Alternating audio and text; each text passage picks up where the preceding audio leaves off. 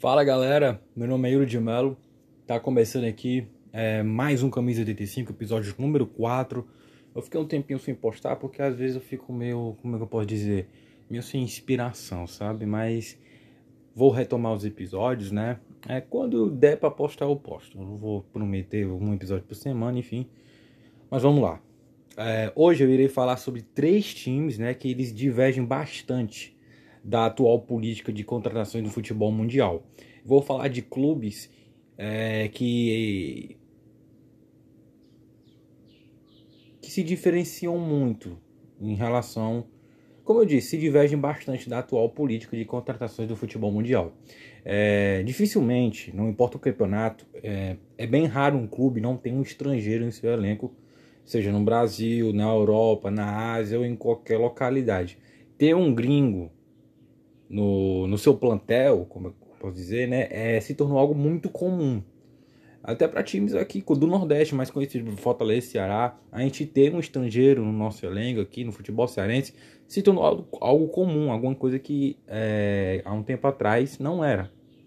É, mesmo nesse mundo de futebol tão globalizado né, como é atualmente, é, onde a gente pode notar vários jogadores de várias nacionalidades em inúmeros centros futebolísticos, né?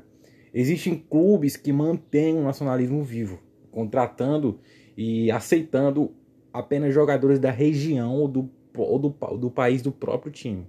Esses casos eles são extremamente raros e cabe até uma cabe uma explicação rápida antes de eu começar o tema para valer.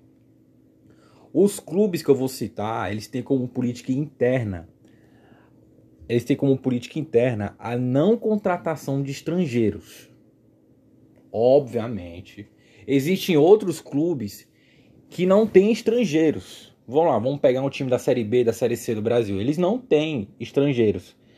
É, mas eles não têm a não contratação de estrangeiros como uma política interna do clube, como uma obrigação. Eles não contratam estrangeiros apenas por não ter condições financeiras ou por falta de oportunidade no mercado mesmo. Os clubes que eu vou citar a seguir, que são três, é, provavelmente a capa do episódio já mostra quem são os times, mas os clubes que eu vou citar, eles têm como política interna, eles têm como uma lei dentro do clube que estrangeiros não podem ser é, contratados. Como, é, repetindo, bem diferente dos casos é, que eu irei citar a partir de agora, né, que, que, eles, que eles seguem estatutos das entidades e das leis internas do clube. Ou seja, são clubes que têm como lei, como obrigação, essa filosofia nacionalista.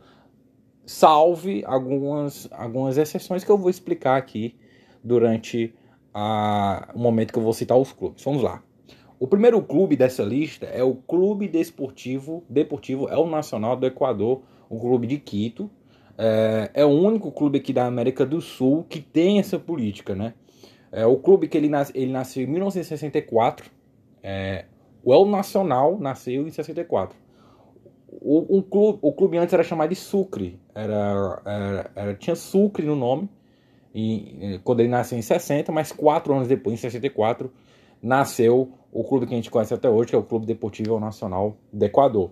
O clube que Desde 64 até 2013, ele foi controlado por militares. E foi com os militares que a, regra, que a regra nacionalista do Equador é, nasceu. É uma regra de montar o elenco apenas com jogadores nascidos no Equador. Ou seja, apenas. É, é simples, apenas equatorianos podem jogar no El Nacional do Equador. É, apenas equatorianos. Essa, a, depois de 2013, o clube passou por eleições democráticas.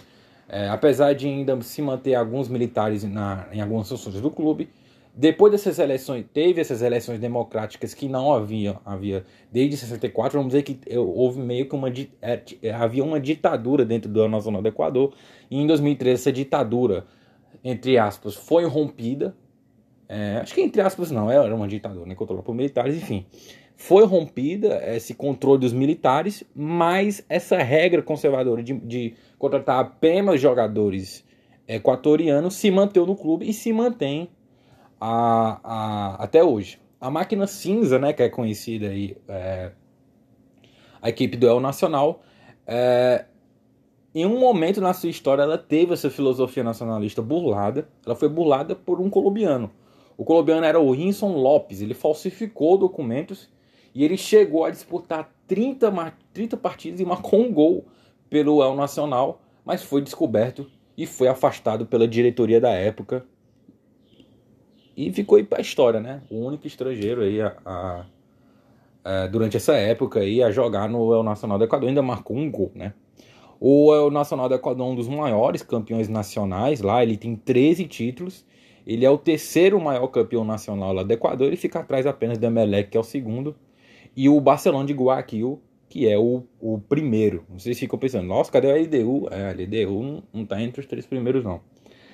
Enfim, é, agora vamos passando aqui pro segundo da lista.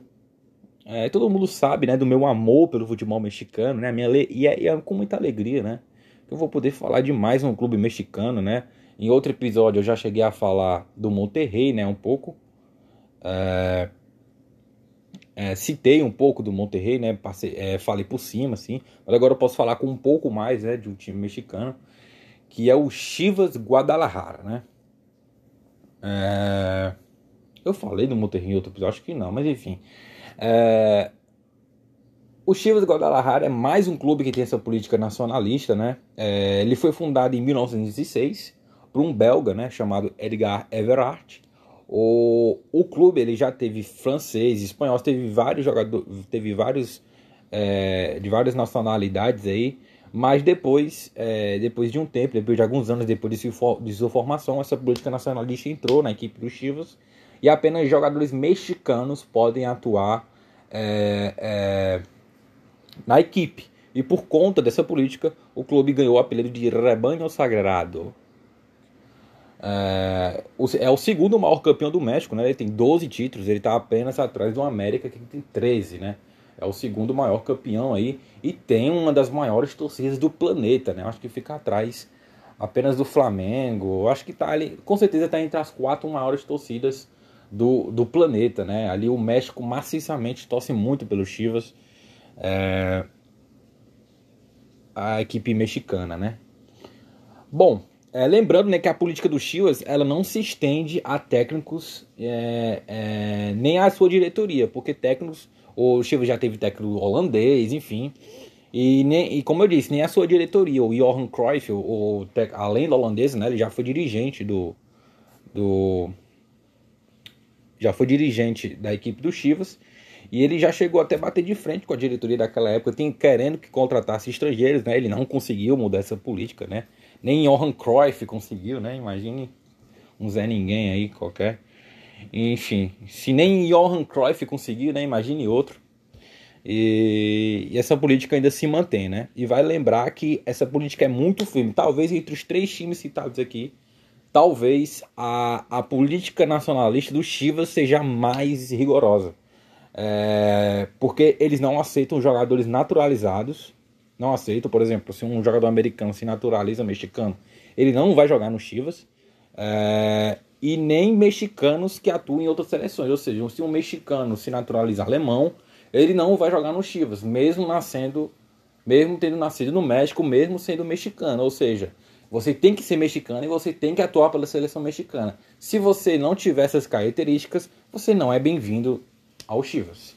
É uma característica bem conservadora, bem rigorosa aí do Chivas que eu não sou contra, mas também não sou a favor, sabe? Eu só respeito. Mas eu também não consigo ser contra, sabe? É uma política assim. Vamos dizer que eu até aprecio um pouco. Mas enfim, é, é meio complicado. Mas como uma filosofia do clube, acho que ser contra, ser a favor, não faz muito sentido, na minha opinião. Bom. É... O terceiro nome na lista é o Atlético Bilbao, né? Um time europeu agora, né? O clube que é, apresenta e representa com orgulho aí o país basco, lá na Espanha. Antes de eu falar um pouco da política de contratações aí é, do Bilbao, vale, vale lembrar que o País Basco é, tem algumas semelhanças com a Catalunha ali na região da Espanha. A região da, da Espanha tem, é formada por algumas comunidades autônomas, que são comunidades que, que meio que têm a sua independência, mas são fazem parte da Espanha. A Catalunha e o País Basco são, são, são exemplos disso. É, o País Basco é, se orgulha muito de suas tradições, se orgulha muito é, de se diferenciar com o resto da Espanha. E por conta disso, por exemplo, se um jogador que nasceu em Madrid quiser jogar no Bilbao, ele não vai conseguir. Porque a política do Bilbao é rigorosa. Você tem que ter nascido na região basca. Lembrando que uma, a região basca também entra um pouco na França. Ou seja, algumas pessoas que nasceram na França, na região basca da França, podem jogar no Atlético Bilbao. Bom, vamos lá, continuando, né? O, o clube que nasceu em 1898 é, foi fundado por ingleses, né? E como eu disse, é, tem como lei dentro do clube né, contratar apenas atletas que nasceram no país basco ou que tenham pais bascos. Isso é outra coisa que gente, é, é, legal a gente falar. Muitos, é, muitos jogadores é, do, do Bilbao não nasceram na região basca e alguns nem espanhóis são, mas por conta de terem família basca, terem pais bascos ou terem sido criados na região basca, eles têm direito de jogar na equipe do Bilbao. A, como eu disse, a região basca, né, localizada dentro da Espanha, né, é um país que é muito, é, é, é digamos, não, é uma região autônoma, né, não, né, não dá para dizer que é um país, é, e ele leva a sério esses costumes e o Bilbao é, representa muito bem esse nacionalismo basco, né? É, mas lembrando bem, o clube ele nasceu em 1898, mas apenas em dois, 1912 que essa, essa política é, nacionalista do, do, do, Bilbao foi implantada. Então, desde 1912, é, mais de 100 anos já que o, o, o Bilbao tem essa política é, de contratar apenas jogadores que têm alguma ligação ali com a região basca, né? E, e, vale destacar também uma curiosidade: um brasileiro, um estrangeiro já, brasileiro, o, o, o goleiro Vicente Bilron, que nasceu em São Paulo, mas tinha pa, País Bascos, ele foi o único brasileiro a vestir a camisa do Bilbao, né? Ele era goleiro, como eu disse, né? E ele jogou ali no, ali no século XX, ali, século, é, se não me engano, eu acho que foi nos anos 80, Deixa eu, eu confirmar aqui.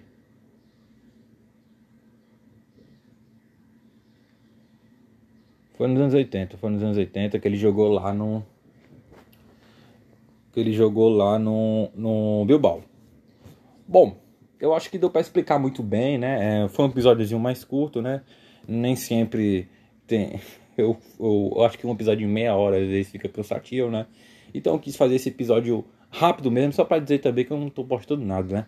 Enfim, é, mas qual é a minha opinião, né, para finalizar agora? Depois que eu contei os três casos, o caso do, do El Nacional, o caso do Chivas e o caso do Atlético Bilbao. Qual é a minha opinião?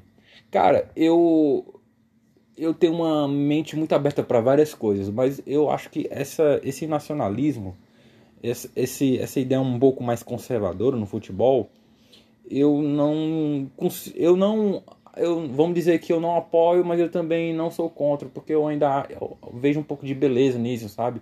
De ir um pouco contra esse lance de. Esse lance de. Como que eu posso dizer? Tirar um pouco da. da como que eu posso dizer? Tirar um pouco do significado mesmo naquele time. Porque, por exemplo, o Benfica. O Benfica era um clube que tinha essa política e ele nos anos, no final dos anos 70 essa política foi extinguida e é muito difícil a gente ver um, um mais de três jogadores portugueses no, no elenco principal do, do, do, do, do Benfica, entendeu? É muito difícil um jogador do Benfica ir para a seleção portuguesa. Aí você me pergunta, não, por que, por que é difícil? Porque o Benfica tem pouquíssimos portugueses e os que tem são reservas.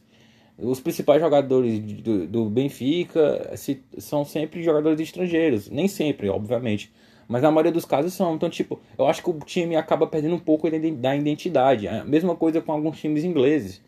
É, muitos times ingleses, ou times italianos também, os 11 principais não tem quase nenhum jogador do próprio país. O, o, A Inter de Milão, quando foi campeã da Champions League, se eu não me engano, em 2009, posso estar falando besteira.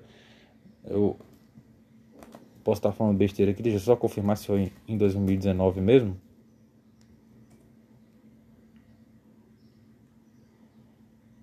Mas eu acho que foi 2019, não é, 2009, não é possível. Foi 2009, foi 2010. Enfim, 2009, 2010, temporada 2009, 2010, não tinha quase nenhum italiano. Se eu não me engano, não tinha italianos nos 11 principais. Então, assim, é, perde um pouco essa identidade, sabe?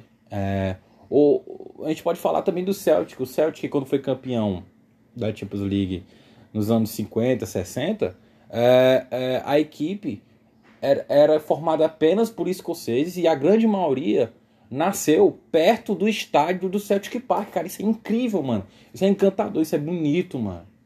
Entendeu?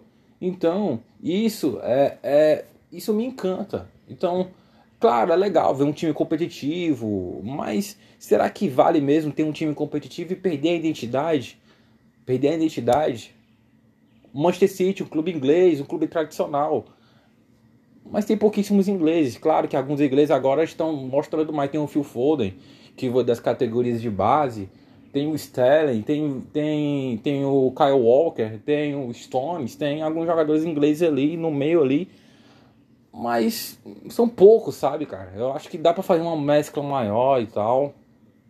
É, eu acho que não acho legal os times perderem tanta identidade assim. Obviamente, eu não quero que todos os clubes sejam nacionalistas e extremistas, como são o Bilbao, o, o Chivas e o Nacional. Não, dá pra fazer. Eu acho que dá pra ter um equilíbrio, sabe? Eu acho que dá pra fazer isso. Então, a minha opinião é essa. Eu não sou contra, mas eu também não sou a favor. Eu acho que tem que ter um equilíbrio aí. Nem que o time perca a sua identidade completa com, apenas com jogadores de fora e nem que o time vire completamente um símbolo nacionalista, um símbolo altamente conservador que não aceita jogadores estrangeiros e que acaba perdendo a pena, acaba perdendo chance de, de, de um grande talento, né? Mas enfim, essa é a minha opinião. Estamos finalizando aqui o episódio número 4 aqui do Camisa 85 com times que não aceitam jogadores é, estrangeiros. Mas é isso, galera. É... Quero agradecer a todo mundo que ouviu até o final. Estamos chegando aqui a quase aos 20 minutos aqui de podcast. É isso. É, em algum, não sei quando é que vai lançar o episódio 5, né? Mas espero que não demore muito. Mas isso aí, valeu galera, tamo junto. É, se você gostou, compartilha aí o podcast aí com quem você puder. Valeu, tamo junto, é nóis. Valeu.